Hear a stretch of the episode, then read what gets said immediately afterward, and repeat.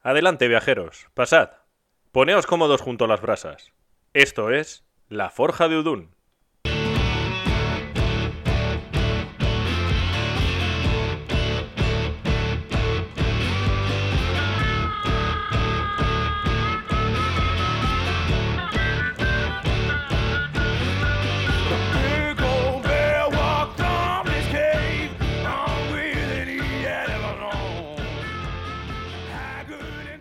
Hola a todos y bienvenidos un día más a La Forja de Udún.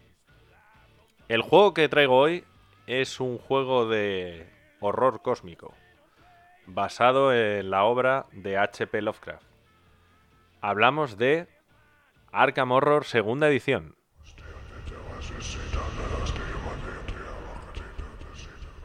Bueno, pues yo descubrí este juego hará tres años, yo creo. Pese a ser un juego bastante más antiguo, al menos la segunda edición. Eh, creo que la segunda edición es de 2005. Lo descubrí en el canal de YouTube de 221B. Un canal que si no conocéis, que seguro que casi todos conocéis, merece mucho la pena. Y la verdad es que me llamó mucho la atención. Me llamó mucho la atención tanto la mecánica del juego, el tema, por supuesto, porque es un tema que me gusta mucho, el, el horror cósmico, las historias de Lovecraft y demás. Y, y me decanté por esta segunda edición, pese a que la tercera o bien se estaba ya vendiendo o estaba a punto de editarse. Pero bueno, eh, no voy a entrar en las diferencias de la segunda y tercera edición. Quizá luego al final hagamos un, un repasito a las principales diferencias, pero me voy a centrar básicamente en este juego. Le di muchas vueltas antes de comprarlo, esta segunda edición, porque además no se vendía ya, había que conseguirlo de segunda mano, era un juego antiguo, a ver en qué estado lo encontrabas y demás. Pero consiguieron, Javi y Marta, de, este canal que os comento, consiguieron que me gustase mucho. Yo creo que es uno de sus juegos favoritos, al menos por, por lo que parece en su canal. Y no sé, por lo que he leído, casi todos los que eligen segunda edición es por nostalgia, más que nada, porque es gente que ha jugado siempre a, esta segunda edición. Pero por lo que he visto y vídeos que he visto de la tercera, partidas y demás, a mí también me gusta. Me gusta el tablero, me gusta... En la segunda edición el tablero es un único tablero, en la tercera es modular, depende contra qué... Contra qué... Enemigo no, pero uf, si digo enemigo me van a matar. Contra qué primigenio luchas. Madre mía, cómo tengo la cabeza. Pero bueno, eh, nada, segunda edición me gustó mucho. Me gustó mucho y ahora vamos a ir viendo un poquito de qué va esta segunda edición. La caja, vemos una caja no muy grande tampoco, donde resalta mucho el color verde y una imagen de dos personas en un coche tipo años 20, años 30, disparando como a unos tentáculos que le están atacando. En la caja también podemos ver el título, Arkham Horror, y sobre el título se lee el juego clásico de aventura Lovecraftiana.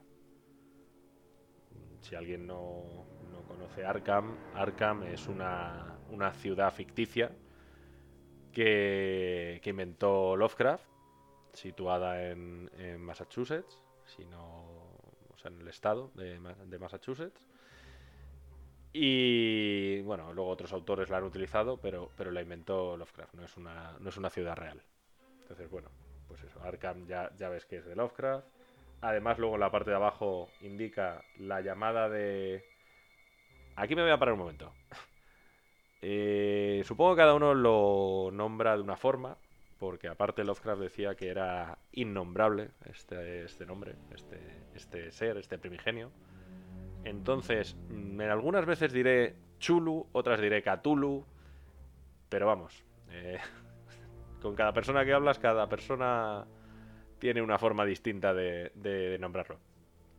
Entonces, bueno, en la parte de abajo de la, de la caja, como decía, pone la llamada de, de Cthulhu, que es el juego de rol. ¿Y por qué hago también esta mención? Porque mucha gente, quizá ahora no tanto, pero en 2005 cuando salió este juego, veía un cierto toque de rol en el juego. Y es verdad, a mí me, me lo parece. No es un juego de rol puro y duro. Además es un juego que se puede jugar en solitario, ahora iremos a eso. Pero sí que tiene toques de rol. Pero bueno. Entonces, eh, ¿qué más podemos ver en la caja? Bueno, en la parte trasera, donde se ven ya los componentes y demás, eh, pues hacen una, un breve, una breve introducción. Pone, el fin está cerca. El año es 1926. El lugar es Arkham, Massachusetts. Por toda la ciudad se están abriendo portales hacia horribles lugares más allá de la imaginación, de los que surgen espantosas criaturas que acechan por las calles de noche. Peor aún, si se abren demasiados de estos portales, una criatura de poder insondable será librada del mundo. En lo que parece una lucha perdida de antemano, un pequeño grupo de investigadores está decidido a derrotar a las despiadadas fuerzas del universo. Tendrán que profundizar en los misterios de los mitos y utilizar todas sus habilidades, armas y hechizos si esperan tener la más mínima posibilidad de éxito. El clásico juego de aventura Lovecraftiana regresa en una nueva edición después de casi 20 años. Arkham Horror es un juego de aventuras de tablero para entre 1 y 8 jugadores, con una duración media de entre 2 y 4 horas por partida. Pum, es cierto eso de 2-4 horas, es cierto, y más tirando a 4 horas, Carlos, pero bueno. Bueno, luego podemos ver los componentes. eh, bueno, pon la llamada de. es- ¿Ves? Lo, lo vuelven a poner lo de la llamada de, de Cthulhu o de Chulu, el juego de tablero. Que trae un tablero de juego, un libro de reglas, 16 hojas de investigador. Eso es porque podemos manejar a 16 investigadores distintos.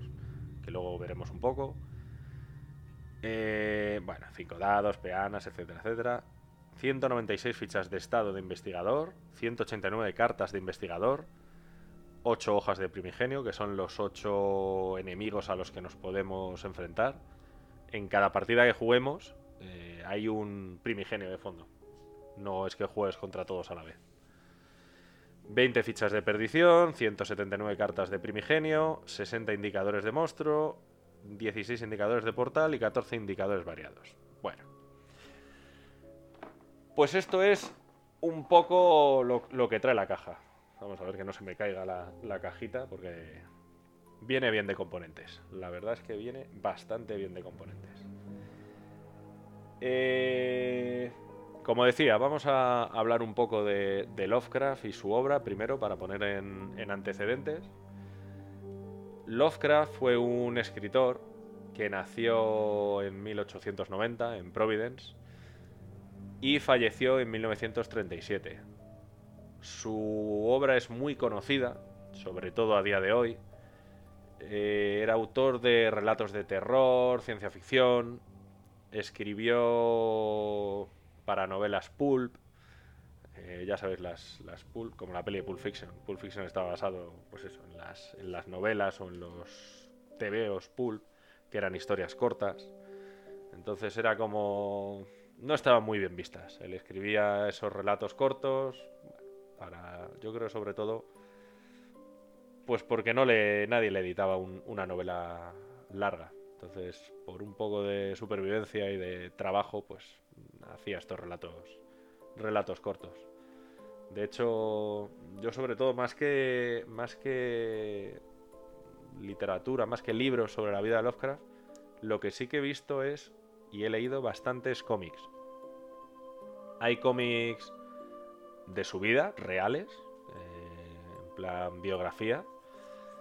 Y hay, luego si, si puedo lo pondré en comentarios, pues no recuerdo el nombre, pero había un cómic que a mí me gustó mucho que mezclaba un poco la historia de su vida con sus relatos. Un poco haciendo ver como que lo- todo lo que él escribía era, era real, estaba pasando, él lo escribía. Y, y al final del libro, cuando pues se supone, o del cómic, cuando se supone que él muere, realmente es que moría luchando contra los mitos. Si no recuerdo mal, incluso viajaba a otra, a otra dimensión. O sea, no es que muriese, es que desaparecía. Bueno, mm, no sé, la- su vida, la vida real, fue bastante triste. Eh, su padre falleció, después también, bueno, falleció en, ingresado en un psiquiátrico, su madre también falleció. Sus últimos días de vida malvivía en una habitación con una de sus tías, que venían de una familia burguesa o que habían tenido una buena posición, pero se hab- habían venido a, o se habían echado a perder, por así decir. Eh, acabó eso, malvendiendo los relatos que tenía, mm, con su tía, con una de sus tías viviendo en una habitación y murió por un, por un cáncer de intestino delgado que le descubrieron poco antes de, fallecer. Se casó, se casó durante dos años, no funcionó. Es una, una vida muy, muy triste, acompañando también a esos años, los, los años 20, 30, la depresión, quizá todo, todo, todo afectaba. Pero bueno, era un ser curioso. Si tenéis oportunidad de ver alguna foto suya, ya incluso su aspecto, pues, pues rarete, era, era un hombre rarete. Eso sí, dejó una cantidad de historias, dejó un universo, su propio universo, los mitos de, de Cthulhu, que es su, su mitología propia. Mm, Muy rica, muy rico y que muchos escritores después, muchos cineastas, muchos dibujantes de cómic, muchos creadores de juegos, de videojuegos, pues se han basado en, en ella. O sea, es una pena que, como suele suceder muchas veces, durante su vida nada, pero después, pues, pues a día de hoy seguimos, seguimos disfrutando de su obra. Lo último que he visto yo en cine, por ejemplo, fue hace un año y, fue una película basada en uno de sus relatos que era eh, Color Out of Space, creo que era en español, no sé cómo se llamaba, el- el color de más allá o el color del espacio, bueno, no sé. O sea que, seguimos, todavía sigue habiendo películas, videojuegos y demás. Luego igual, al, fi- al final haremos un punto a, pues a estas cosas. eh, películas, eh, otros juegos, videojuegos y demás. Bueno, pues eh, presentado al autor de, esta mitología, vamos a entrar un poco en lo que es el juego. El juego, aparte de este Arkham Horror, como he leído en la caja, había una versión que debió ser de los años 90, que yo no he encontrado mucho cuando he cotillado por internet. Sobre todo he visto que parecía un tablero, bueno, tablero de juego de mesa antiguo, no, no voy a decir de la escalera, no sé si había un juego que se llamaba La Escalera, tipo Oca y demás, pero bueno, se veía la ciudad de Arkham. Entiendo que no había mucha diferencia con esta segunda edición, por lo que vi en el tablero, pero bueno, supongo que las reglas muy actualizadas y demás. Eh, hace veintitantos años, 30, pues los juegos no, no tenían la- el fondo que tienen ahora, entonces cualquier parecido a esta segunda edición, pues, pues sería eso, en, en la ciudad, el mapita y poco más. Vale, eh, las reglas del juego, un poco la mecánica del juego. El juego, como he dicho, eh, indica que es de 1 a 8 jugadores. Cuando yo que lo juego en solitario, eh, normalmente intento jugar con cuatro investigadores, o sea, como si jugasen cuatro personas, y con dos. Me ha gustado más con dos. Con cuatro se hacía muy largo. Jugando con cuatro personas se hace muy largo también. Se pueden jugar dos llevando dos investigadores cada uno. Pero jugar ocho personas a este juego, yo creo que te puedes morir directamente. O sea, yo creo que, entras en, la locura. Ahí sí que te afecta la, la pérdida de cordura, que está muy presente en, las, en los juegos de, Lovecraft, de Cthulhu. La pérdida de cordura y, y vamos, te eternizarías. No, no sé cuánto puede durar una partida. Entonces, eh, bueno, las reglas, un poquito la mecánica. En el juego, eh, nosotros llevamos a unos investigadores. Investigadores, como he dicho, hay. a ver, tengo aquí las fichas de investigador. Investigadores hay 16, al menos en el juego base. Y cada uno, como se suele decir, son de su padre y de su madre. Eh, cada uno tiene unas características, cada uno tiene una historia y demás. Por ejemplo, voy a coger algunos al azar. Pues tienes a Vincent Lee. Vincent Lee es médico y dentro de las estadísticas de, los jugadores tienes un apartado de cordura y un apartado de resistencia. Resistencia sería la vida, por así decirlo, y cordura es los puntos que tienes antes de, de perder la, la cabeza. Si pierdes vida, pues eh, acabarás en el hospital, si pierdes cordura, acabarás en el psiquiátrico. Luego tienen una serie de habilidades, eh, no sé cómo decirlo, pero bueno, tienes seis habilidades divididas en grupos de dos. A ver cómo explico esto. Por ejemplo, tienes velocidad. Bueno, voy a, voy a leer las seis. Son velocidad, discreción, pelea, voluntad, saber y suerte. ¿Por qué digo que van emparejadas? Porque velocidad va en contra de discreción. Si tú tienes muchos puntos de velocidad, tendrás menos puntos en discreción. Si tienes mucho en pelea, tendrás menos. O sea, van eh, contrarrestados, por así decirlo. Entonces tú, durante la primera fase, puedes gastar puntos de concentración para mover unos diales para ir, según lo que vayas a hacer en ese turno, mejorando una cosa u otra, sabiendo siempre que, pues el ejemplo ese de velocidad y discreción es el mejor. Si a mí me va a interesar moverme mucho en ese turno, pues subiré velocidad, por ejemplo, Vincent Lee tiene para velocidad 0 discreción 5 y en el otro extremo tiene para velocidad 3 discreción 2. Pues si quiero moverme mucho en ese turno, colocaré la ficha en velocidad 3, pero mi discreción será muy poca. Entonces, si tengo que escapar de algún enemigo, eh, seré ruidoso, por así decirlo. Entonces, bueno, pues lo que decía, tiene el parámetro de cordura y resistencia, tiene las habilidades, estas seis habilidades, los puntos de concentración, que es cuánto puedes mover el dial en, la primera fase de, juego, las posiciones que podrías moverlo. Y luego tiene las pertene- pertenencias con las que empieza el, el jugador, el personaje, el punto de inicio donde empieza y una habilidad.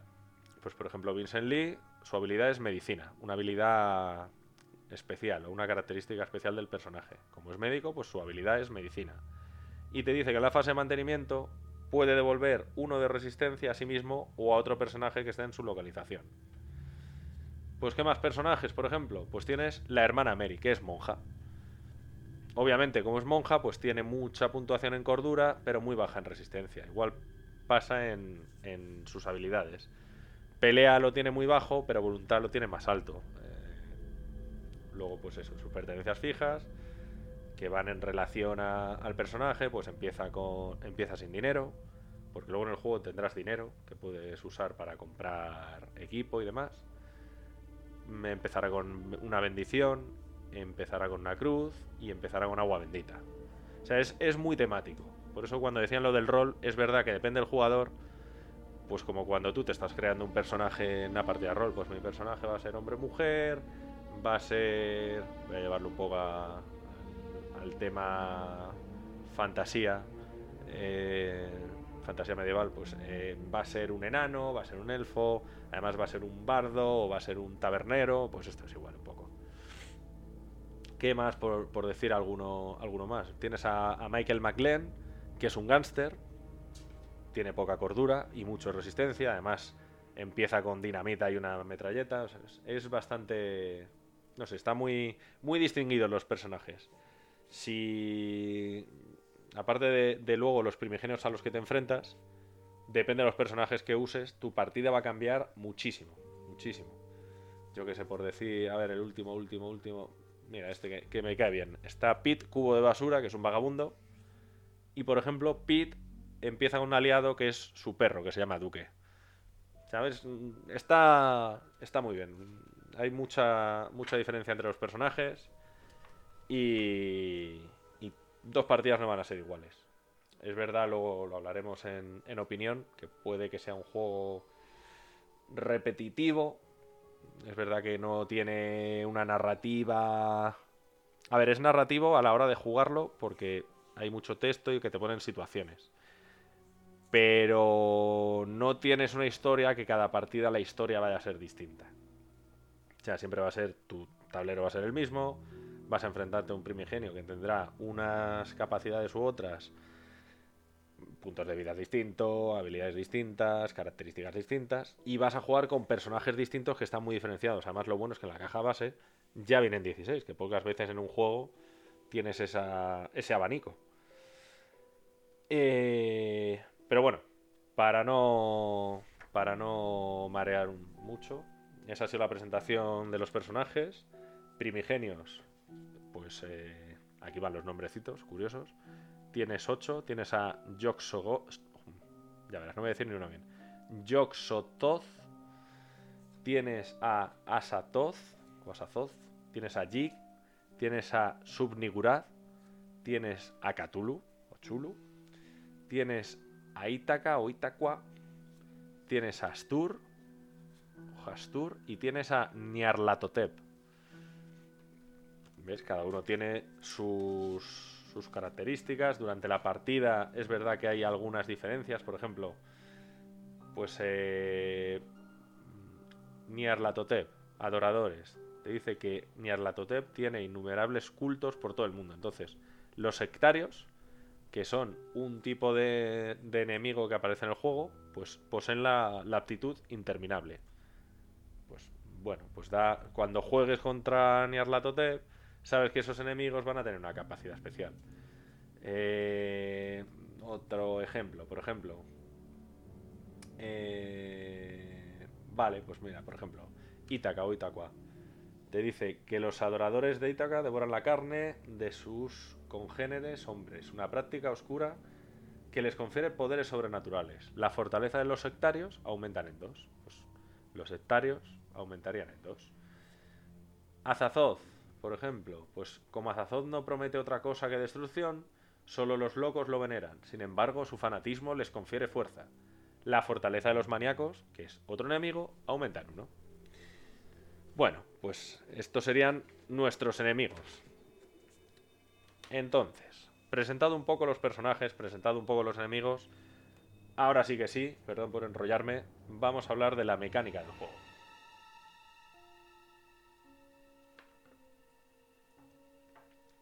Vale, la mecánica del juego se divide en las siguientes fases.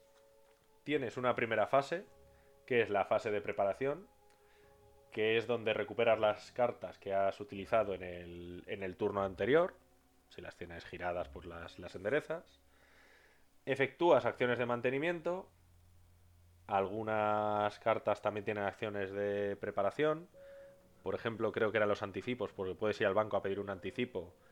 Y el texto me parece... No tengo... Bueno, tengo las cartas, pero hay tantísimas cartas que como para encontrarla ahora. Pero el texto es algo así como al inicio de turno, tira un dado, si te sale tal cosa, pues eh, tienes que pagar inmediatamente el anticipo o algo así. Entonces, pues bueno, en la acción de mantenimiento de algunas cartas, pues te pueden pasar estas cosas. Y eh, lo último de la fase de preparación es ajustar las habilidades, que es lo que decía, con los puntos de concentración que tiene tu personaje, pues eh, moverás, si quieres, tantas posiciones, los diales, como, como te interese. Pues, por ejemplo, yo sé el ejemplo de antes. Me voy a mover mucho, me interesa subir en velocidad, aunque pierda discreción. Esta sería la preparación. Luego vendría la fase de movimiento. Eh, el tablero de Arkham se divide en lo que sería la ciudad de Arkham, que además es un tablero muy chulo. Luego, luego comentaremos un poco las distintas eh, partes, porque está dividido en barrios, en barrios y en calles, y cada barrio tiene unas localizaciones. Pues tienes tiendas, tienes bancos, tienes comisarías, etcétera, etcétera. Entonces, el tablero está dividido en lo que sería la ciudad y lo que se llaman otros mundos. De hecho, voy a venga, vamos a vamos a entrar un poco en detalle en lo que sería en lo que sería esto. Me vais a perdonar porque bueno, por no abrir el tablero, porque el tablero es un tablero hermoso. Es un tablero de a ver, para no decirlo en alas, eh, rectángulos. Vamos a decirlo que son como rectángulos de unos 25, 30 centímetros cuadrados. Ancho y largo, quiero decir. Y son 6, con lo cual tendríamos 6 por 30, metro 80 y 2, pues metro 80 por 60. Exagerando porque yo creo que es un poco menos, pero bueno. Es un tablero hermoso. Entonces, como decía, se divide en la ciudad y se divide en otros mundos. ¿Por qué otros mundos? Porque abriremos portales para, para ir a otros mundos. Y hay distintos, esos portales nos, nos llevarán a distintos mundos. Está, mm, bueno, como decía, me vais a perdonar porque por no abrirlo he descargado una imagen por internet, pero está en inglés, pero bueno. Está otra dimensión, está el abismo, está la...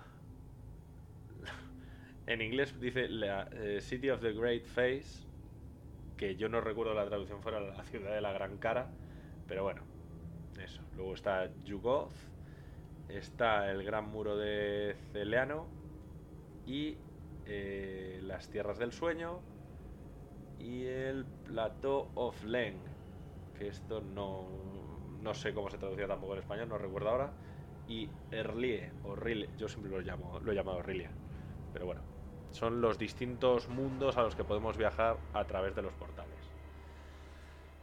Vale, y luego la ciudad se divide en los barrios del barrio norte, donde está la tienda de curiosidades, que es una tienda donde puedes comprar objetos únicos, está el, el periódico y está la estación de tren.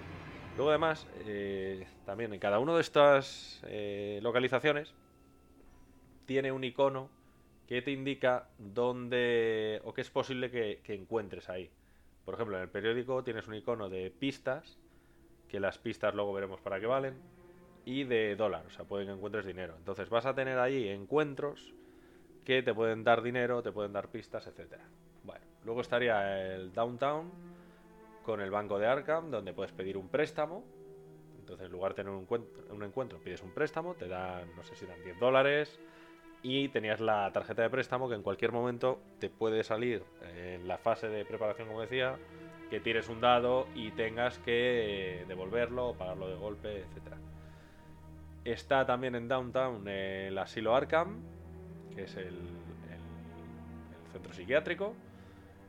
Aquí puedes recuperar pagando eh, toda tu cordura o un punto de, de cordura, estando aquí, de gratis.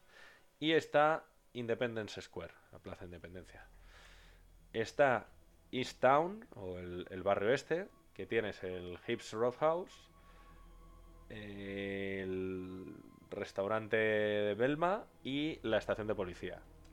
Y la cárcel. Dentro de la propia estación está la cárcel, o el calabozo. Entonces en la estación de policía puedes hacerte policía. eh, te pide una serie de requisitos, no- eh, trofeos, bueno, puedes tener trofeos por haber matado a monstruos, puedes tener trofeos por haber cerrado portales, y entonces te conviertes en policía, que te dan un coche de policía que te puedes mover por todo el mapa sin tener en cuenta tu velocidad, tienes una pistola, un revólver de comisario y tenías algo más que me vais a perdonar, pero no recuerdo. Está el, el Merchant District, el distrito comercial, supongo es, que está la... Ay, la isla... Isla Ignota creo que se llamaba en español. Luego están los... El puerto o los muelles. Igual, en los muelles puedes vender trofeos de portal o de, o de monstruo para ganar dinero. Y creo que era lo innombrable, sí, de Unnameable. eh, creo que en castellano era lo innombrable. Luego está Rivertown, que está el cementerio, está la cueva negra y está la tienda. En esta tienda, pues igual, puedes comprar por dinero, sacas del mazo de objetos, sacas tres cartas y compras la que, la que te interese. Está French Hill, que está la, la casa de la bruja, creo que es la traducción en castellano. El- la logia del crepúsculo de plata, si no recuerdo mal, que es el Silver, Silver Twilight Lodge. Eh, pues eso, creo que es la traducción, la logia del crepúsculo de plata. De plata. Aquí en lugar de, de un encuentro, pues puedes, eh, si eres miembro, eh, vale, si eres miembro, en lugar de los encuentros normales, mirabas los encuentros de la logia de- del crepúsculo de plata. si. Está la Universidad Miskatonic, también muy, muy típica en todos los juegos de, Arkham, basados en Arkham y demás. Está el edificio de ciencias, que puedes tener en lugar de un encuentro, pues igual puedes gastar monstruos o puedes gastar portales para conseguir pistas. Está la administración, que en lugar de un encuentro pagas por robar eh, habilidades del mazo de habilidades. Y está la biblioteca. Y los dos últimos barrios serían el Uptown y el Southside. El Uptown está el Hospital de San Mary's, que aquí puedes recuperar un punto de salud o si pagas toda tu salud. Aparte, como sucedía en, el Arkham Asylum, si pierdes la cordura vas allí, si pierdes la salud o la resistencia, pues vas aquí al San Mary's, al Hospital San Mary's. Está la tienda de magia, que aquí lo que haces es, pagando, robas hechizos y te quedas eh, uno de ellos y descartas el otro.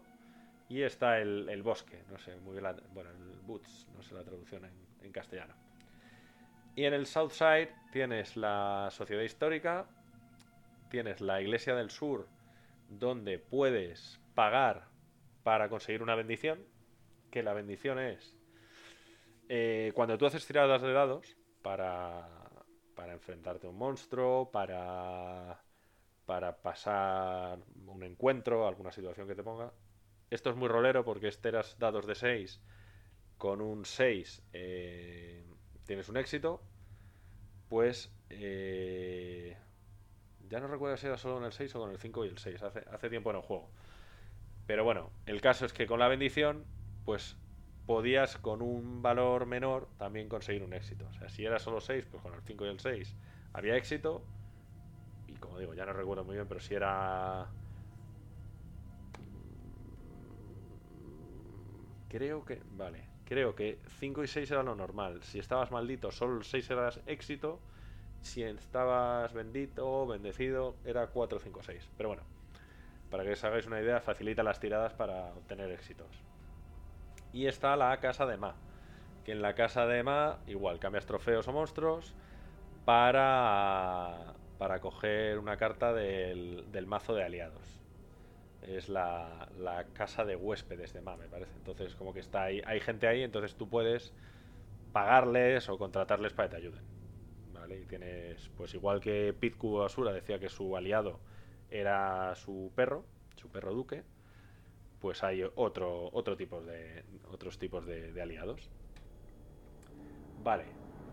Ya que estoy con el tablero antes de proseguir. El tablero tiene mucha información. Aparte de esto, tiene el contador o el track de terror, que es una mecánica curiosa porque si hay muchos monstruos o en algunas ocasiones también, aparte de, que haya muchos monstruos por las calles de monstruos o enemigos, por las calles de Arkham, pues va subiendo el contador. Cuando llegas a un punto, se cierra, es como eh, pues que la gente la gente empieza a tener miedo y entonces empieza a ir de la ciudad. Y por ejemplo cuando llegas a un punto pues se cierra la tienda. Cuando llegas a otro punto se cerraba la tienda de magia y así. Hasta que llegas a, a 10 que es el máximo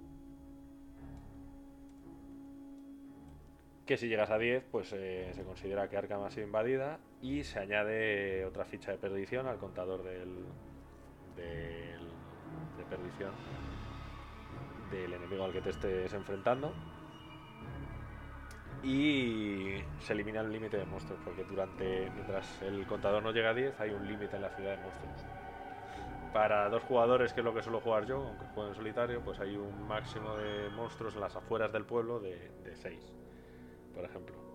Y dentro de la ciudad entre Arkham y el cielo porque hay monstruos que vuelan pues es el número de jugadores más 3 ese límite. Cuando pasas eso pues esos eh, restantes los que se van añadiendo de más pues van a las afueras y cuando llegas al límite de las afueras, pues es cuando se añade un punto de, de tracking de, terror. El orden era que lo había dicho así por encima. Cuando llegas a 3, lo que cierra es el almacén. Cuando llegas a 6, la tienda de curiosidades. Y cuando llegas a 9, es la tienda de magia, lo que cierra. Vale, bueno. Ya hemos explicado un poco, un poco el tablero. Entonces, la siguiente fase estábamos hablando de la fase 2, perdón porque me enrollo mucho, es la fase de movimiento que puedes tener movimiento en Arkham, que te moverás tantas casillas como te permite tu velocidad, o en otros mundos, que es he atravesado un portal, he ido a otros mundos, y se divide cada mundo de esto como en dos posiciones. Cuando llegas del portal estás en la primera, tu movimiento en la fase de movimiento, si estás en otros mundos, es avanzar a la segunda o pasar de la segunda, volver por el portal a eh, la ciudad de Arkham. Si hay varios portales, porque cada portal lleva a un mundo distinto, si hay varios portales, pues elegirías por cuál vuelves. Vale, la tercera fase son los encuentros de Arkham. Cuando estés en una localización, no en las calles, que serían los barrios, por así decirlo, localizaciones son, por ejemplo, la tienda o el hospital. Cuando estés en una localización, perdón, si no hay portal, pues coges una carta del mazo de localización y lees lo que pone. Por ejemplo, voy a coger una que es lo que decía el tema narrativo. Por ejemplo, por ejemplo, por ejemplo, por ejemplo, si yo cogiese en el Motel Hip, dice, un extraño te invita a una copa. Puedes coger una carta de whisky del mazo de objetos comunes. Bien. O sea, coges al azar y lees lo que pone según la, la localización donde estés. Otro, por ejemplo, sería en el motel, te dice, participas en una partida de cartas amistosa. Haz una tirada de suerte menos uno. Esto significa que tienes que tirar tantos dados como tu valor de suerte que tengas en tu ficha y que tengas seleccionado en ese momento. Suerte menos uno es que le tienes que quitar uno y con que saques un éxito valdría. Si la consigues, ganas 5 dólares. Pues es como que habrías ganado la partida, tienes tenido suerte, has ganado la partida y te llevas 5 dólares. Si la fallas, pierdes 3 dólares. Si pierdes la partida y no puedes pagar, los muchachos te sacan fuera y te dan una tunda. Pierdes uno de resistencia y vas a la calle. ¿Ves? Es bastante temático, por decirlo de, alguna forma. Otro, por ejemplo, en la cueva negra. Murciélagos. Centenares de ellos. Supera una tirada de velocidad menos uno. Pues sería velocidad quitándole uno a lo que tengas, tiras esos dados y eh, si tienes eh, un éxito, a veces indica los éxitos que necesitan. Si no pone nada es que necesitas un éxito. Dice para huir, eh, bueno, tira la tirada de velocidad menos uno, para huir de la cueva a salvo. Si fallas, pierdes uno de resistencia. Hay distintas, pues, mm, distintas situaciones. Vale, eso si no hubiese portal. Si hay un portal, eh, el portal te absorbe y te lleva a otro mundo. Entonces, si tú vas a una localización con portal, eh, vas a otro mundo, pero no llegas rezagado. Que rezagado es que como que llegas mareado y no puedes hacer nada en ese turno. El estar rezagado sucede cuando tú, por ejemplo, estás en una localización y aparece de repente un portal, como que no te lo esperas y te absorbe. Pero si tú has ido a una ubicación concreta porque querías y te has metido en el portal, pues no te pasa eso. Eso sería la fase 3 de encuentros de Arkham. Luego está la fase 4, que son los encuentros en otros mundos. Es decir, estás, por ejemplo, en otros mundos. Si estás en... A ver, vamos a, a leer otro ejemplo. Vamos a poner dos ejemplos. Por ejemplo, en la meseta de Len. Mira, aquí ahora que tengo las cartas ya los, los nombres están más claros, no como en inglés. Meseta de Len dice, tus experiencias han endurecido tu cuerpo y tu mente. Pasa una tirada de voluntad. Mira, un ejemplo de que te indica la tirada que tiene que ser con su modificador y cuántos éxitos. En este caso te dice, pasa una tirada de voluntad más cero y necesitas dos éxitos para robar una habilidad. Pues es algo, ahí no tienes elección, llegas y tienes que hacer eso. Pero luego hay otros casos, como por ejemplo, en la ciudad de la gran raza, te dice, si lo deseas, puedes infiltrarte en una de las angulosas estructuras. En tal caso, haz una tirada de discreción menos uno. Si lo consigues, roba dos objetos únicos y quédate con uno de ellos. Si fallas, quedarás perdido en el tiempo y el espacio, que es otra zona del, del tablero. Entonces, yo lo que suelo hacer cuando juego, es verdad que luego al final, bueno, te las puedes acabar sabiendo, no es un juego para jugar todos los días, pero si juegas cada X tiempo, pues no recuerdas lo que va a pasar. Entonces lo mejor, si juegas solo o juegas con alguien, pues le dices, eh, estás en la ciudad de la gran raza. Si quieres puedes infiltrarte en una de las angulosas estructuras. y no lees más. Porque claro, si lees todo ya dices, "Ah, a ver, tengo discreción, me merece la pena, no. No, vamos, vamos a rolearlo. Que sea que sea a tu, a tu elección.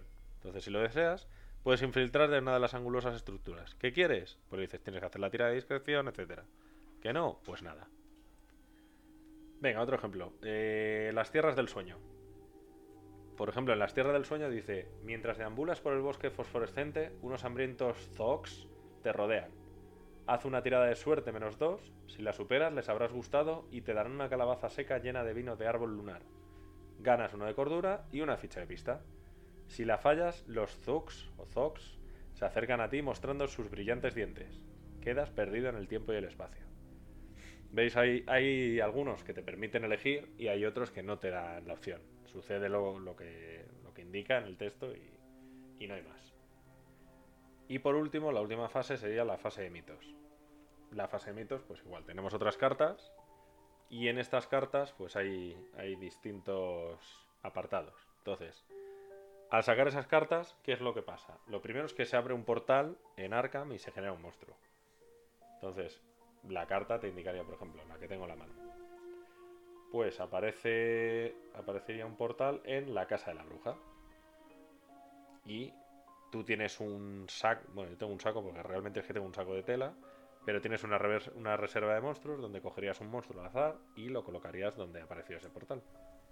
Puede suceder que donde tiene que aparecer ese portal haya un símbolo arcano o haya otro portal. Si hay un símbolo arcano, no pasa nada, porque has cerrado la eh, capacidad de que se abran portales. Que al final es de lo que va el juego. Luego, luego contaré cómo se, se ganan las partidas. ¿Qué puede pasar también? Que haya un portal abierto. Si pasa eso, pues por todos los portales que hay en el... No abres un segundo portal. Por todos los portales que ya están abiertos, pues aparece el monstruo. Vale, esto sería lo referente a abrir portales. Lo siguiente que nos indica la carta, bueno, que tenemos que hacer es colocar una ficha de pista. Pues colocarías una ficha de pista, por ejemplo, la carta que tengo en la mano dice aparece una pista en la cueva negra. Si hubiese un portal abierto en esa ubicación, esa pista desaparece. Es como que aparecería una pista ahí que puedes seguir, pero al haber un portal, pues ha desaparecido. Lo siguiente que hacemos es desplazar los monstruos. La verdad es que el sistema que hay para, para el movimiento de monstruos a mí me, me pareció llamativo, me gustó. En cada ubicación tú tienes una flecha indicando blanco y negro y luego en cada barrio tienes por un camino una flecha blanca, por otro camino una flecha negra y así. Entonces, te indica en la carta que, que has sacado en la fase de mitos, pues te indica que los monstruos de un tipo, que eso hay distintos tipos por simbolitos que tiene la carta de monstruo, por ejemplo una cruz, una luna, un círculo, que van relacionados también con los portales. Entonces, eh, si este símbolo, bueno, estos símbolos pueden estar colocados en la zona blanca, significaría que todos los monstruos de ese tipo se van a mover desde donde estén por donde indiquen las flechas blancas. Y hay otro apartado en negro y con unos símbolos. Pues todos los monstruos de ese símbolo se moverán por las flechas negras. Con lo cual no es predecible ni qué monstruos se van a mover ni hacia dónde se van a mover. Entonces eso me, parece que está bastante bien. Luego hay distintos tipos de monstruos. Tienes, bueno, aparte de distintos monstruos con distintas capacidades y demás. Según el borde del, del monstruo, te indica el tipo de movimiento. Ahora a la, a la hora de desplazar esos monstruos. Si es un monstruo negro, pues el movimiento es normal, como indica la carta. Si es un monstruo amarillo, son monstruos estáticos, que no se mueven.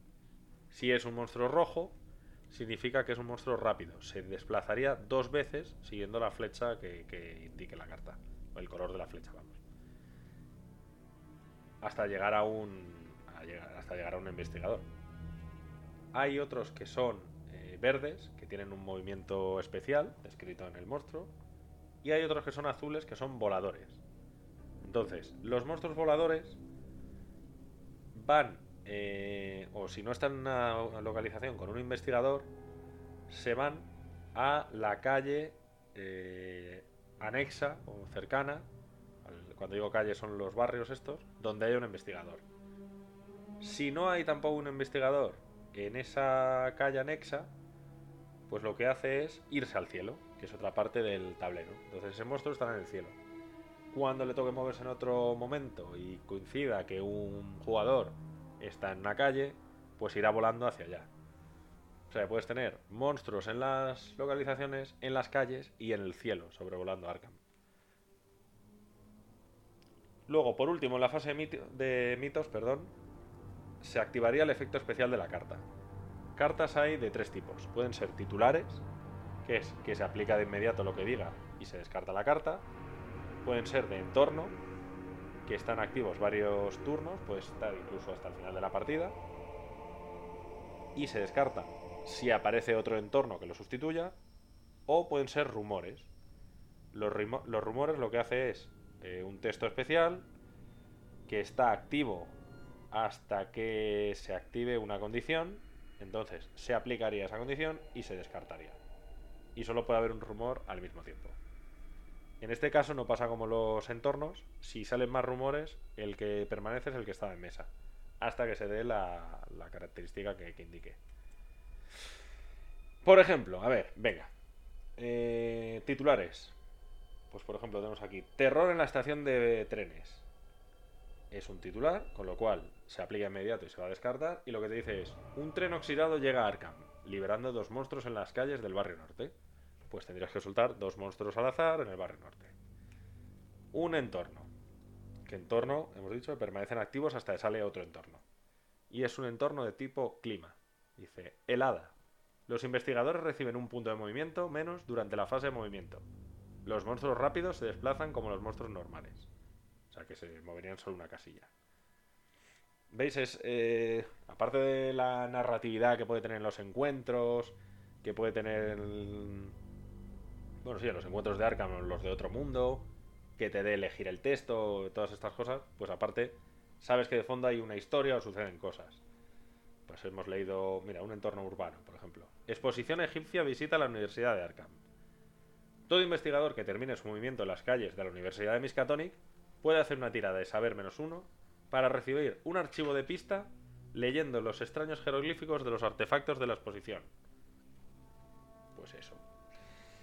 Y me quedaría como ejemplo, no hemos sacado ningún ningún rumor. Que voy a buscar a ver si encuentro un rumor. Ahora no saldrá ninguno, es ley de Murphy. Bueno, pues si no leo un rumor, pues no hay rumores. No pasa nada. No, efectivamente. Debe ser que rumores hay poco. O que he tenido mala suerte. Bueno.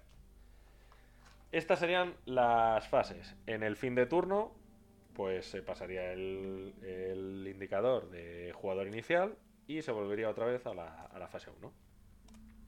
Esto sería cómo funciona el juego, la mecánica del juego. Mira, un rumor. Es que mientras estaba hablando, digo, tengo que encontrar un rumor, porque si no. Rumores para recordar.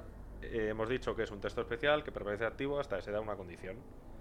Entonces, en este caso sería: el estrangulador del barrio sur ataca. Efecto activo. Devuelve a la caja un aliado al azar del mazo de aliados al final de cada fase de mitos mientras esté en juego esta carta. A partir del turno siguiente en el que es activo. Vale. Significa que el estrangulador del barrio sur ataca de nuevo, o sea, está matando a, lo- a la gente. Superación. Si un único jugador descarta 5 fichas de pista estando en la pensión de Ma, durante la fase de encuentros de Arkham, devuelve esta carta a la caja. La policía recompensa a cada jugador con 5 dólares. Y fallo. Si no quedan aliados que devolver a la caja al final de la fase de mitos, devuelve esta carta a la caja. Cada jugador debe reducir su cordura o su resistencia máximas a su elección en uno durante el resto de la partida. Bueno, pues estos serían los efectos especiales de las cartas de la fase de mitos. Vale, hemos hablado de la mecánica, hemos hablado un poco en general de todo el juego, del tablero, de las distintas partes, etc.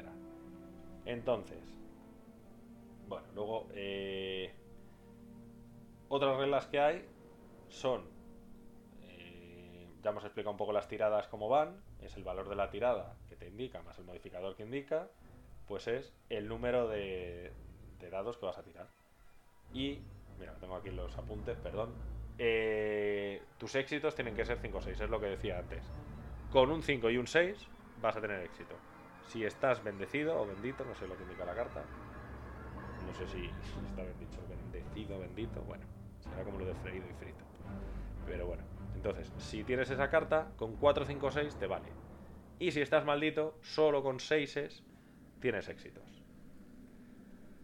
Eso serían las tiradas. Eh, con tus habilidades. O bien porque te indica la carta hacer una tirada, o bien porque tengas enfrentamientos. Puedes evitar monstruos o combatir monstruos. Pues para evitar, eh, lógicamente, lo que usas es el valor de discreción. Y para combatir, aquí hay una curiosidad que es, primero haces una tirada de horror. Es como que el investigador le da tanto miedo lo que ve que tiene que superar una tirada de horror, que es con la voluntad. Que si os dais cuenta, eh, pelea y voluntad van contrapuestas. A más tengas en pelea, más vas a tener en voluntad. Entonces puede ser que tengas mucha pelea, va a ser muy difícil que superes la tirada de horror. Entonces perderás cordura. Cada monstruo indica la cordura que pierdes. Eh, en el combate también, después de la tirada de horror, puedes huir o luchar. Huir tendrías que hacer una tirada de evitar, que volvería a lo de antes, pues tu valor de discreción. O luchar. Para luchar tirarías tu combate. Pues si has puesto mucho en combate, posiblemente, eh, en pelea, tu tirada de horror sea muy mala, pierdas cordura, pero seas mejor a la hora de combatir.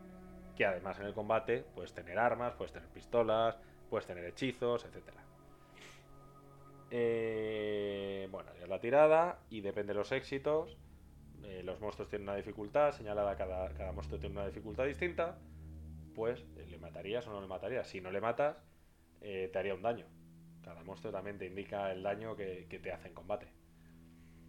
Luego, tipos de monstruos. tienes. O tipos de monstruos, no. Aptitudes de monstruos. Hay distintas también. Hay monstruos que emboscan, hay monstruos que son interminables, que es que, que no te lo quedas como un trofeo. Hay algunos con resistencia física o mágica y otros con inmunidad física o mágica. Resistencia es que, que tus las bonificaciones que tengas, por ejemplo, resistencia física, si tú tienes una pistola que te da más 2 a la tirada, pues la divides por la mitad, solo te daría más 1. Inmunidad directamente es que no aplicas esa bonificación. Si tú vas con un a atacar un monstruo con inmunidad física y llevas la pistola, como es un, arma física, no mágica, pues no le hace nada. A tu tirada de pelea no le puedes añadir eso. Tienes también la, la aptitud de espeluznante, que es que solo superas la tirada de horror. O sea, aunque superes la tirada de horror, te va a hacer daño, te, te va a volver loco, vas a perder cordura. Puede tener la de abrumador, que es que aunque derrotes al monstruo, vas a perder lo que indique de resistencia. Pues eso, cada, cada monstruo tiene distintas, distintas habilidades o distintas, hemos dicho, aptitudes. También se pueden lanzar hechizos. Lanzar hechizos también tienes que pagar un coste de cordura porque es como que estás haciendo algo eh, maligno o algo arcano. Entonces eh, pierdes cordura por lanzar esos, esos hechizos. Esto sería un poco las normas, la mecánica y las normas del juego y las eh, curiosidades o, cosas especiales que, que tiene el juego. Hasta ahora lo que hemos hablado es simplemente la fase mecánica y, y llevamos un buen rato. Me vais a perdonar, pues este, este, este podcast se va a alargar mucho. Mm, Quizá no debería haber incluido la parte esta de explicar toda la mecánica y demás, pero bueno. Dejaré en comentarios a partir de. o dividiré por tiempo cuando estoy hablando de tutorial y cuando estoy hablando de otras cosas, por si queréis saltaroslo. ¿Cómo se vence? Se vence o bien cerrando los portales eh, o sellando los portales o expulsando al primigenio. Vale, ¿qué diferencia hay entre cerrar portales y sellar portales? Tú puedes cerrar portales, pero si solo lo has cerrado, si vuelve a aparecer en la fase de mitos un portal en una zona donde lo has cerrado, pues otro portal nuevo que aparecer- aparecería ahí. Si tú cierras eh, todos los portales que haya en el tablero, pues ganas la partida. Si, vale, la otra opción que tienes es, perdón, voy a hacer un inciso en la parte de cerrar portales. Eh, tienes que cerrar todos los portales, pero además tienes que tener tantos portales o trofeos eh, a la hora de, cerrarlo igual o mayor al número de jugadores, ¿vale? Sellar portales, ¿qué- ¿cuál es la diferencia? Pues cuando tú cierras un portal, puedes sellarlo. Puedes sellarlo de dos formas. O gastando 5 fichas de pista. Para eso vale, es para una de las cosas que valen las fichas de pista. Vale para eso y además te vale para repetir tiradas. Tú cada vez que hagas una tirada, si quieres volver a tirar algún dado, puedes gastar una ficha de pista. Pero lo más importante es esto, para sellar los portales. Tú has ido a una localización donde había un portal, has viajado a otros mundos, has vuelto de esos mundos y tienes, mientras que no te muevas de esa localización, tienes la posibilidad de cerrar ese, ese portal. Si te fueses y volvieses, te volvería a absorber el portal. Tendrías que volver a ir a los otros mundos. Pero bueno, supongamos que has vuelto y gastas 5 fichas de pista, entonces se coloca un símbolo arcano en la localización del portal. Y ese portal te lo ganas de trofeo. Significa que ahí nunca más va a aparecer un portal. También es bueno ir eh, sellando portales porque así, en la fase de mitos, habrá zonas donde no aparezcan portales ni monstruos. Si tienes la suerte de que aparecen en zonas donde ya has sellado, pues, eh, pues te quitas en ese turno de que haya un portal nuevo y un monstruo nuevo. Si hay seis o más símbolos arcanos en el tablero, ganarías sellando estos portales. Luego, hay otra opción que es que se pueden sellar directamente usando una carta de símbolo arcano. Entonces, en lugar de coger de la reserva de tokens un símbolo arcano, cogerías un contador del primigenio, porque el primigenio tiene una serie de posiciones donde vas colocando contadores. Cuando llegas al, último, el primigenio despierta. Que ahora hablaremos de eso. Entonces, en el caso de usar el, el símbolo arcano, tiene la parte positiva de que sellas el portal y además tiene la parte positiva de que le estás quitando al primigenio uno de esos contadores, con lo cual es como que retrasas que se vaya a despertar. En el caso de que el primigenio despierte, mm, malo. Si despierta, eh, bueno, ¿por qué despierta lo primero? Cuatro condiciones. O que el medidor de perdición que estoy contando de la ficha del, del primigenio esté lleno, o que haya muchos portales abiertos. Por ejemplo, en el caso cuando juego yo de uno o dos jugadores son ocho portales. O que no queden indicadores de portal. Pues por ejemplo hay mm, siete abiertos, más los que tienen repartidos los jugadores, que los tienen como trofeos, pues eh, no tendrías más eh, portales, se despertaría. Por eso es bueno de vez en cuando los que tienes tú de, de trofeo gastarlos. Y otra de las condiciones sería que no quedan monstruos en la reserva.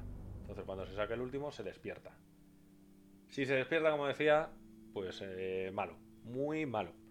Empezaría la batalla final. Entonces en esa batalla hay que enfrentarse a él, cada uno tiene unas resistencias, tiene unas habilidades. Yo creo que nunca he ganado una partida enfrentándome al, primigenio. Y además hay primigenios más fáciles durante la partida y la batalla final y más difíciles. Entonces lo mejor es intentar, como, como despierte, mal.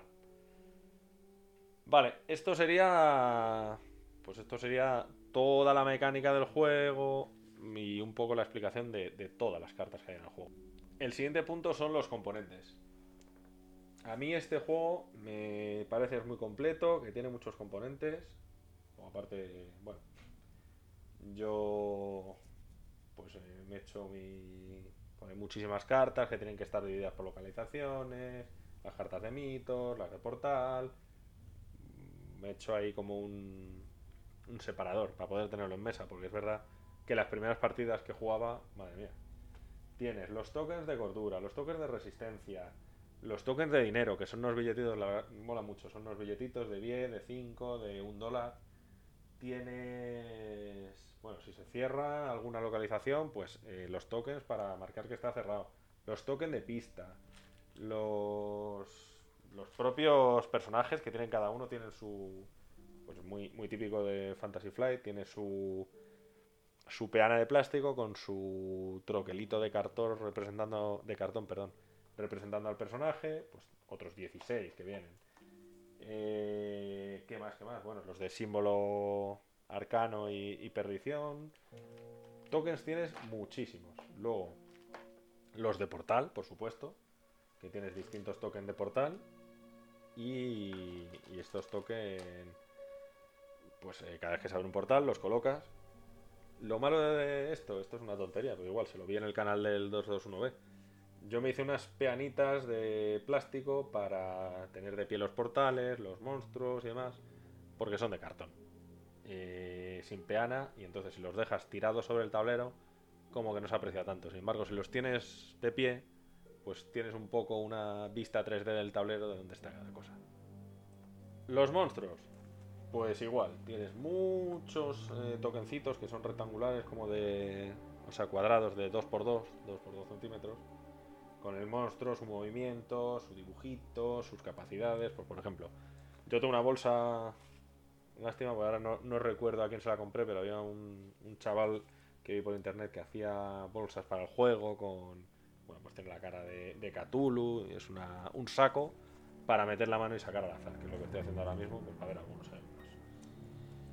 Tienes enemigos raros, por ejemplo, cuando digo raros, pues tienes retoño oscuro. El retoño oscuro, pues es un ser de otros mundos, etcétera, etcétera. Con su pues tiene una resistencia física, tiene la habilidad de espeluznante 1, tiene un texto que dice los árboles se estremecieron soltando hojas que revolotearon a nuestro alrededor. La tierra, eh, perdón, la tierra temblaba mientras los pesados pasos de... Me vais a perdonar porque no lo leo porque ahora. La tierra temblaba mientras los pesados pasos de unas gigantescas patas con pezuñas se acercaban cada vez más. ¿Qué pasaba? Que no lo podía leer porque esto, igual, bueno, mm, otro toque, lo de mantener las cartas enfundadas, etcétera. Esto los tengo dentro de las funditas de plástico que se usan para las monedas para que no, no se estropeen. Entonces me estaba pillando justo un trozo que había metido de algo y no, no veía. Pero bueno, pues eso, enemigos eh, raros. El retoño oscuro, un fantasma, Sogoth, un vampiro. Y luego tienes más normalitos, a ver si encuentro alguno. Bueno, un vampiro de fuego, el hombre de negro, que el hombre de negro mm, se supone que es humano pero raro también. Pero luego tenías maníacos, por ejemplo, que son, bueno, tienes ghouls, a ver si encuentro algunos de los normales, bueno, tienes zombies, casi todos son raros, pero luego los, los tienes humanos, por así decirlo. Tienes los sectarios, tienes los, es que no los encuentro porque hay muchos, pero bueno, tienes los sectarios, tienes los maníacos, mira, un sectario. Pues el sectario al final es un humano, pero que rinde culto a, los innombrables. Y los maníacos, pues no voy a tener la suerte de encontrarlo, igual porque hay muchos, es verdad que mucha... Tienes una bruja con resistencia mágica, pero es más o menos humana. Aquí hay un maníaco, por fin. Pues el maníaco, pues es, una persona. Bueno, es, otro de los enemigos contra los que te enfrentas. Más de los materiales, bueno, los dados. Yo me quedé con las ganas de comprar unos dados que eran una pasada de color hueso, muy bonitos. Pero claro, pues eh, el juego se editó en 2005, cuando yo lo compré ya no quedaba nada. Y, y si los quieres comprar ahora de segunda mano, pues la gente se le va un poquito de las manos lo que pide. Pero bueno, en general, los componentes, el tablero se me ha olvidado, muy bueno también. Componentes son muy buenos, el cartón de calidad, las cartas buenas, gramaje bueno, las tengo todas enfundadas y demás. En la cuna a mí me ha entrado todo. Tengo luego mi cajita de herramientas para los tokens y demás, pero vamos, ha entrado todo absolutamente. O sea que, que bien. Y muy, muy buena calidad, muy buena calidad. Me gusta, me gusta mucho. Los dibujos, todo, todo, muy buena calidad. Y de verdad el tablero de, Arkham es, es una pasada, porque es como una imagen de una ciudad y sobreimpreso, pues lo de las calles, las zonas, muy chulo. Luego, a nivel de ya opinión mía, dificultad y demás, recomiendo el juego, no lo recomiendo. Eh, es un juego, yo al principio me pareció un juego bastante complicadete. Además es un juego que tiene el handicap, o tiene la pega de que es un juego largo. Con lo cual no es un juego que digas, venga, me echo una partida, luego me echo otra, voy pillándole el ritmo. No, son partidas largas. Yo creo que de tres horas no bajo ninguna y más de una han pasado de cuatro horas. O sea, son partidas largas. Una vez lo pillas, o si tienes una hoja con un esquema de los turnos, las fases y demás, no es difícil, además es muy repetitivo. En cuanto has jugado varias veces, que a mí al principio me agobiaba un poco, sabes un poco lo que tienes que hacer, sabes en cada localización de la ciudad lo que obtienes, entonces sabes si te interesa, pues al principio de la partida, mm, ir cuanto antes a la comisaría para hacerte comisario, tener coche, moverte rápido, o si has empezado con poco equipo, pues intentar cargarte a monstruos sencillos para ir a comprar equipo. Mm, En cuanto has jugado un par de partidas o tres, bueno, le vas pillando, pero necesitas... No es una partida de, esta tarde me lo llevo con los amigos y se lo explico rápido y empezamos a jugar. No, no es el caso. Eh, repetitivo, a mí no me lo parece, pero es verdad que es un juego, como digo, que no es de jugar todos los días. Yo lo mismo me juego hoy y no juego hasta dentro de cuatro meses. No me parece repetitivo, además si vas cambiando de primigenio, vas cambiando de personajes, tiene bastante rejugabilidad. Creo que en la tercera edición, cada primigenio, pues el escenario es distinto, además había unas capacidades o sucedían unas cosas distintas. En este caso no, en este caso las partidas siempre van a ser iguales, te vas a dedicar a, cerrar portales. eh, lo único eso, pues que puede que el primigenio sea distinto, entonces los enemigos tengan capacidades distintas durante la partida y poco más. Pero vamos, eh, a mí no, se- no me parece un juego repetitivo. Sobre todo si coges al azar los personajes, puede que tengas alguno favorito y quieras jugar con ese, pero si los coges al azar, pues se te van a dar situaciones muy distintas y formas de jugar muy distintas. No es lo mismo que te toque el gángster a que te toque la monja. Tu planteamiento de la partida va a ser totalmente distinto. Luego, eh, a ver, cosas que me gustan, cosas que no. Pues es que me gusta mucho este juego. Eh, me gusta todo, me gusta, como digo, los componentes, me gusta el tablero, me gusta la parte rolera de, que en cada ubicación te suceda una cosa. Me gusta la parte de no contar lo que, que- que vas a tener que pasar para... O sea, qué tirada vas a tener que hacer, mejor dicho, para pasar una situación. Un poco como en el rol cuando dices, pues es que voy a intentar hackear el ordenador, tal. Bueno, eso sería bastante sencillo, pero obviamente pues el máster te va a decir, pues haz una tirada de informática. Mm, Pero puede que, pues si la hace, salte una alarma. Si tú no lees eso en la carta, pues te encuentras delante de un ordenador. mm, ¿Quieres intentar meterte? Pues obviamente cuando te metas te dirá, pues haz una tirada de, de suerte o una tirada de, de voluntad. Y si la superas, eh, pues has accedido a los datos de tal, ganas dos pistas. Y si no la superas, pues aparece un monstruo porque ha saltado una alarma y te han pillado. Pues esa parte me mola mucho. Los enemigos, como he dicho, la parte de movimiento de enemigos y demás, me, me gusta bastante. Eh, son muy variados, hay muchos. Lo malo, que te puede salir nada más empezar la partida un enemigo que seas incapaz de destruirlo o de matarlo y te esté haciendo la puñeta todo el rato. O sea que al ser al azar no tiene ese- esa evolución en la partida. Eso sería un punto quizá negativo. No es pues como empieza la partida, tenemos pocas habilidades, tal, los enemigos van a ser más sencillos. Pues por, no- por poner el ejemplo del zombicide que hablamos en otro podcast, a más experiencia tienes y más habilidades, van a aparecer más monstruos. Aquí no, aquí puede ser que nada más empezar, pues te saques un bicharraco que no puedes con él.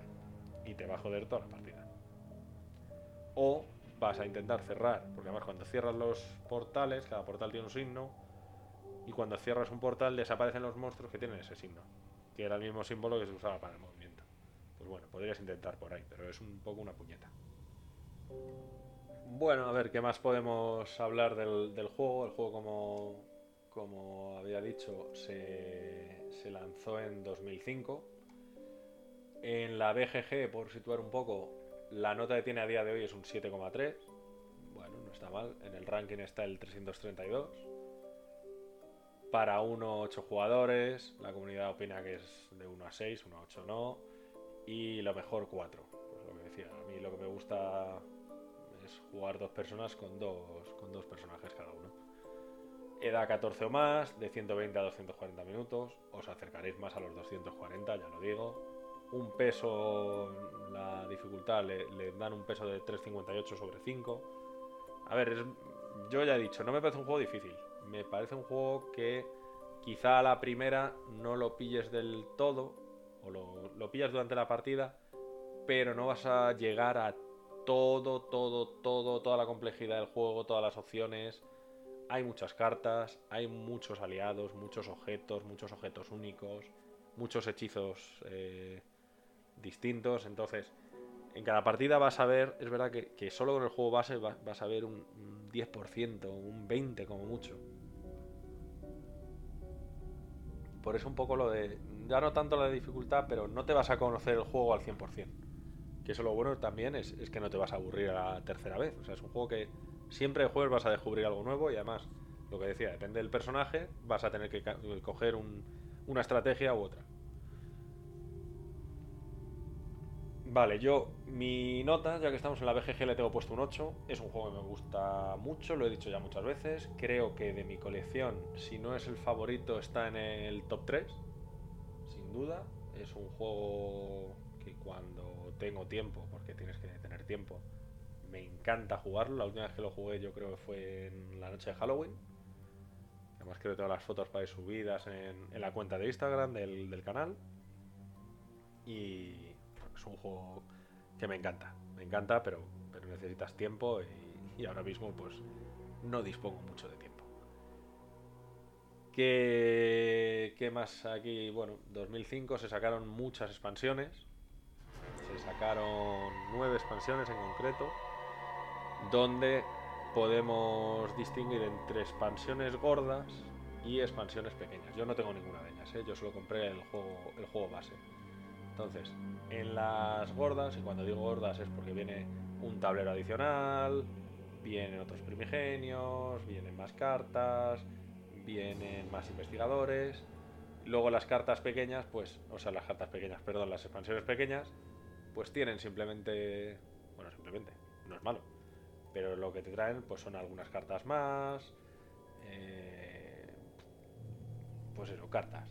Las bonitas o las chulas, aunque no las tenga, y la gente que, conozco que lo tiene, a mí me parece un poco locura, porque lo tienes que tener muy bien organizado, decir, pues ahora voy a jugar con esto, además si es de las grandes, es otro tablero más en, el, en- sobre la mesa, separar sus cartas, sus reglas especiales, Buah, es un poco, no sé, yo con el juego base, aparte que ahora lo tendréis si lo queréis, si os gusta lo que os estoy contando y queréis echarle un ojo a la segunda edición en lugar de la tercera, pues tendréis que compraros una mano y las expansiones sería muy difícil encontrarlas, pero bueno, por nombrarlos un poco, tenemos de las in- eh, expansiones grandes, estaría el horror de Dunwich, por leer un poco, a ver, solo voy a leer lo que contenía esta. Pues el contenido, libros reglas, un tablero de juego de expansión, 8 hojas de investigador, 8 indicadores de, de investigador. Pues mira, te traían, aparte de los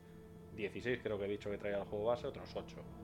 4 nuevos primigenios, pues 8 más 4 ya serían 12. eh, nuevos monstruos, etcétera, etcétera. Bueno, pues eh, eran interesantes, pero es... Bueno, vamos a dejarlo ahí. Eran interesantes. Entonces está el horror de Dunwich.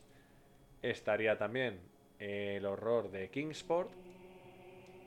Estaría también dentro de las expansiones grandes el horror de Miskatonic.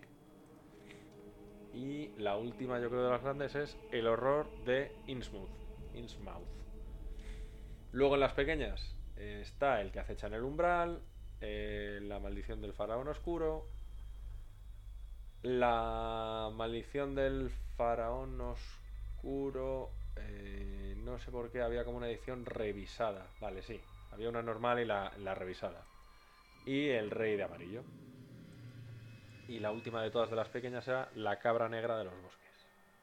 O sea, se sacaron muchas expansiones. En la tercera edición van por el mismo camino. Además, por lo que me han dicho, el juego base, a diferencia de este, se queda un poco corto. O, bueno, hay como cuatro, creo que hay cuatro primigenios y cada primigenio te ofrece una forma de jugarlo.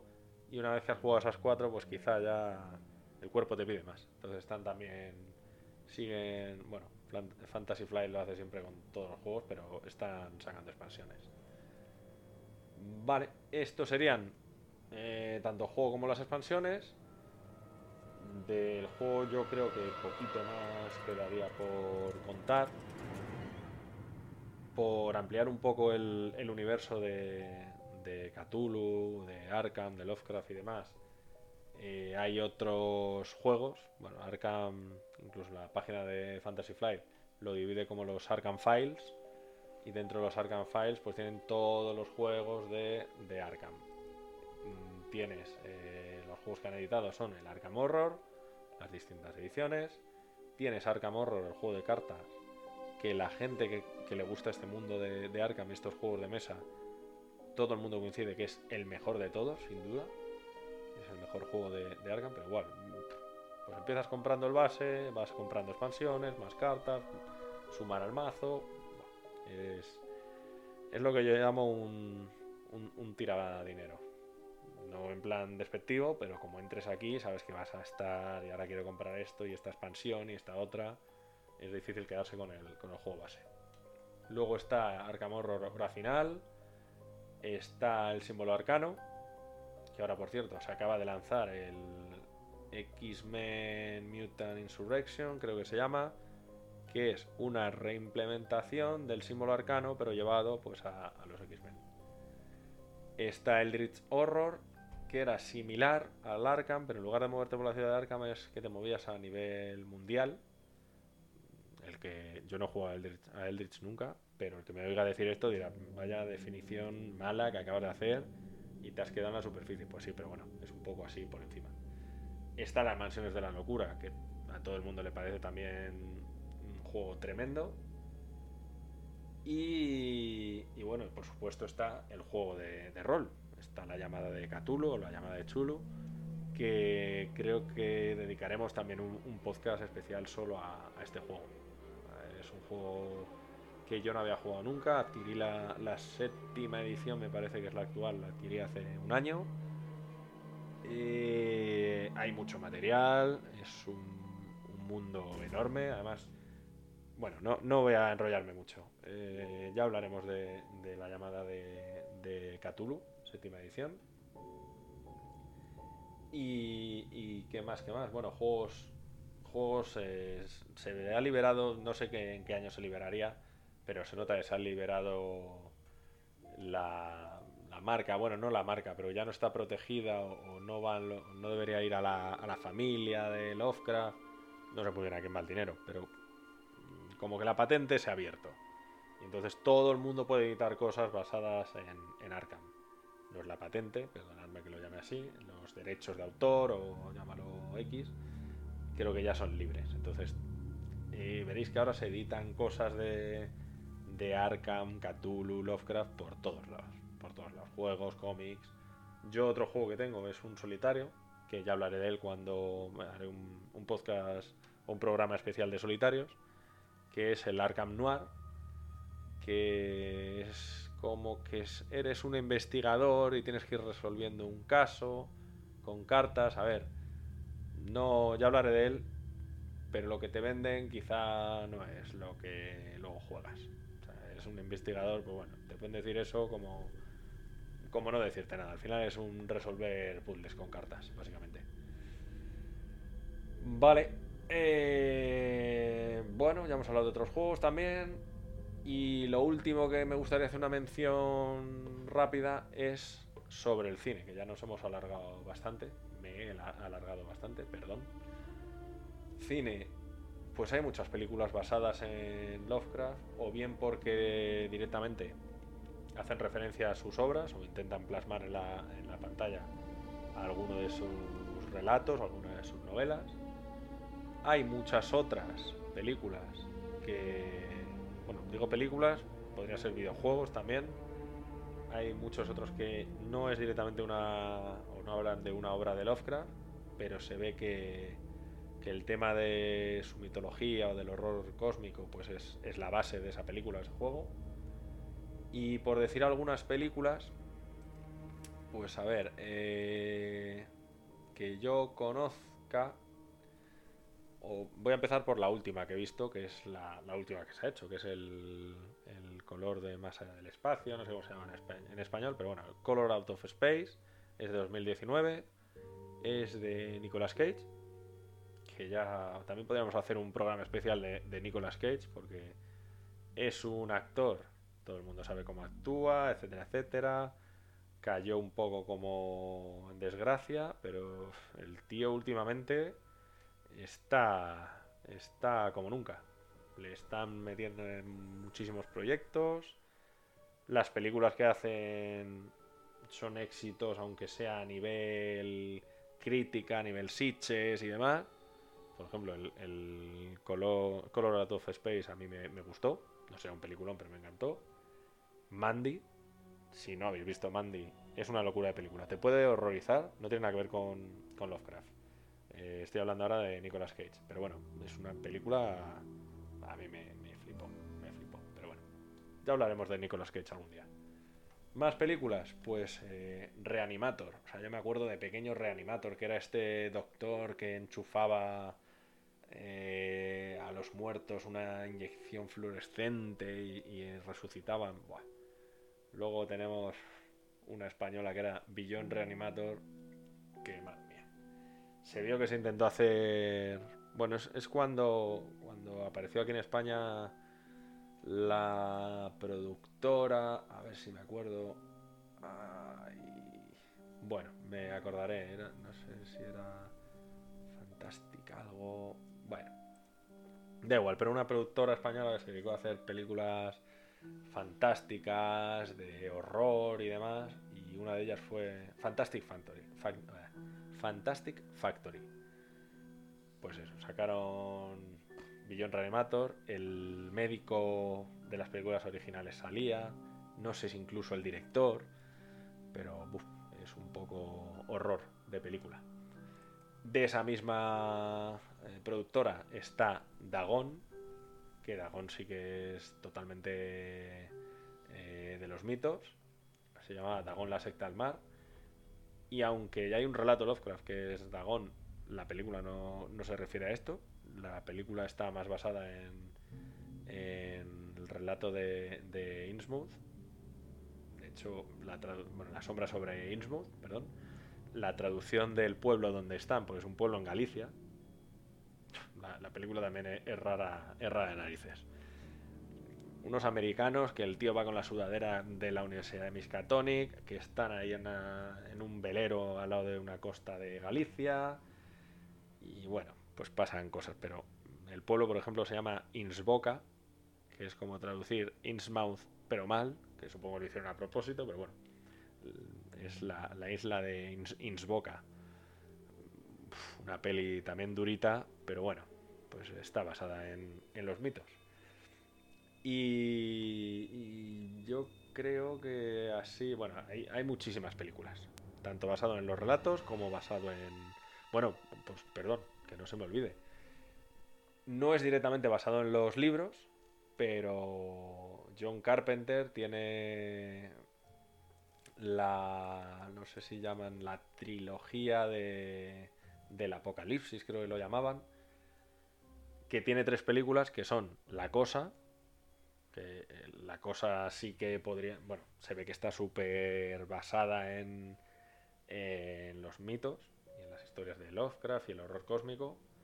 La Cosa, a su vez, La Cosa de 1982 está basada en La Cosa de 1930, no sé cuándo era la primera, pero bueno, pero la primera, la original.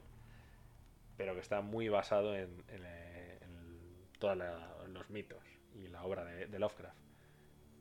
Eh, bueno, la trilogía esta que decía el Apocalipsis es La Cosa, El Príncipe de las Tinieblas y en la boca de la locura o The Mouth of Madness.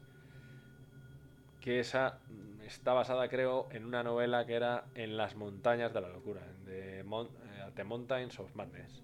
Pero bueno, de estas tres de, de Carpenter, sobre todo La Cosa, La Cosa de 1982, espectacular, muy basado, pues si alguien no la ha visto se la tiene que ver. Un ser que viene del espacio, bueno, nada, no, no voy a hacer spoiler. Aunque un spoiler 30 años después no es spo- bueno, 30 y 40. No es spoiler, pero si no la habéis visto merece muchísimo la pena y está muy basada en todos los mitos y demás. Juegos, pues juegos, por ejemplo, de ordenador o de Xbox y demás. Aparte que hay juegos. eh, yo juego hace poco para la Xbox One un juego que era directamente eh, Lovecraft, eh, Arkham, no recuerdo cómo se llamaba. Hay uno que es de Sinking City o algo así, que está basado, basado en la, totalmente en, las, en los relatos de Lovecraft. Y el otro que decía era pues la llamada de Cthulhu, se llama. La llamada de Cthulhu. Recuerdo había también en Xbox 360 o en PC algunos algunos otros, pero no recuerdo ahora el nombre. Bueno, el, el Prisoners of Ice, que era una aventura gráfica de PC de- del año 90 o 90 y algo, también estaba basada en, en los mitos de, de Cthulhu. Bueno, pues eso, hay, hay, hay muchísimo, hay muchísimo. Bueno, y poco más. No, no quiero alargar mucho porque ya nos hemos ido a una hora y media. Sé que casi todo, casi todo el podcast es bastante la explicación del juego, y las mecánicas y demás. Perdón por haberme alargado, vuelvo a decir que, pondré en los comentarios de dónde a dónde es, es el tiempo que hablo de eso para que la gente pueda saltárselo si quiere, si no tiene ningún interés.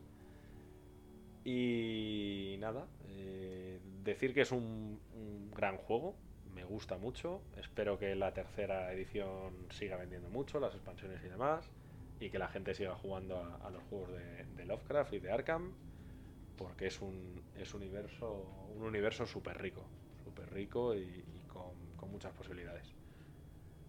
Dar las gracias a, a todos por, por escuchar el podcast dar las gracias sobre todo a, a 221B por descubrirme este juego, porque es, como ya he dicho, uno de mis preferidos, al menos en el top 3.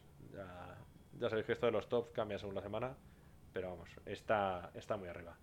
Si tenéis la opción o la posibilidad de conseguir alguna segunda edición o de jugar con alguien en el TTS o, o en alguna tienda que sabe- sepáis que lo tienen y, y podéis jugar, darle una oportunidad necesitaréis tiempo, porque ya os he dicho, es largo. Pero darle una oportunidad porque es muy buen juego.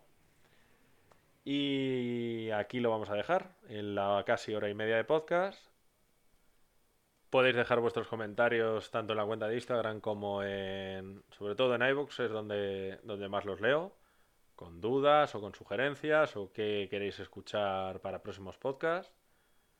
Y poquito más tened mucho cuidadito, cuidaos que la situación está feota, feota. Buen momento para quedarse en casa para jugar a juegos de mesa, ya sea con tu familia o siguiendo las, medidas de seguridad necesarias. Pero bueno, tener cuidadito y no, no hagáis locuras. Muchas gracias de nuevo. No olvidéis vuestras armas al salir y nos vemos en el próximo capítulo. Chao, chao.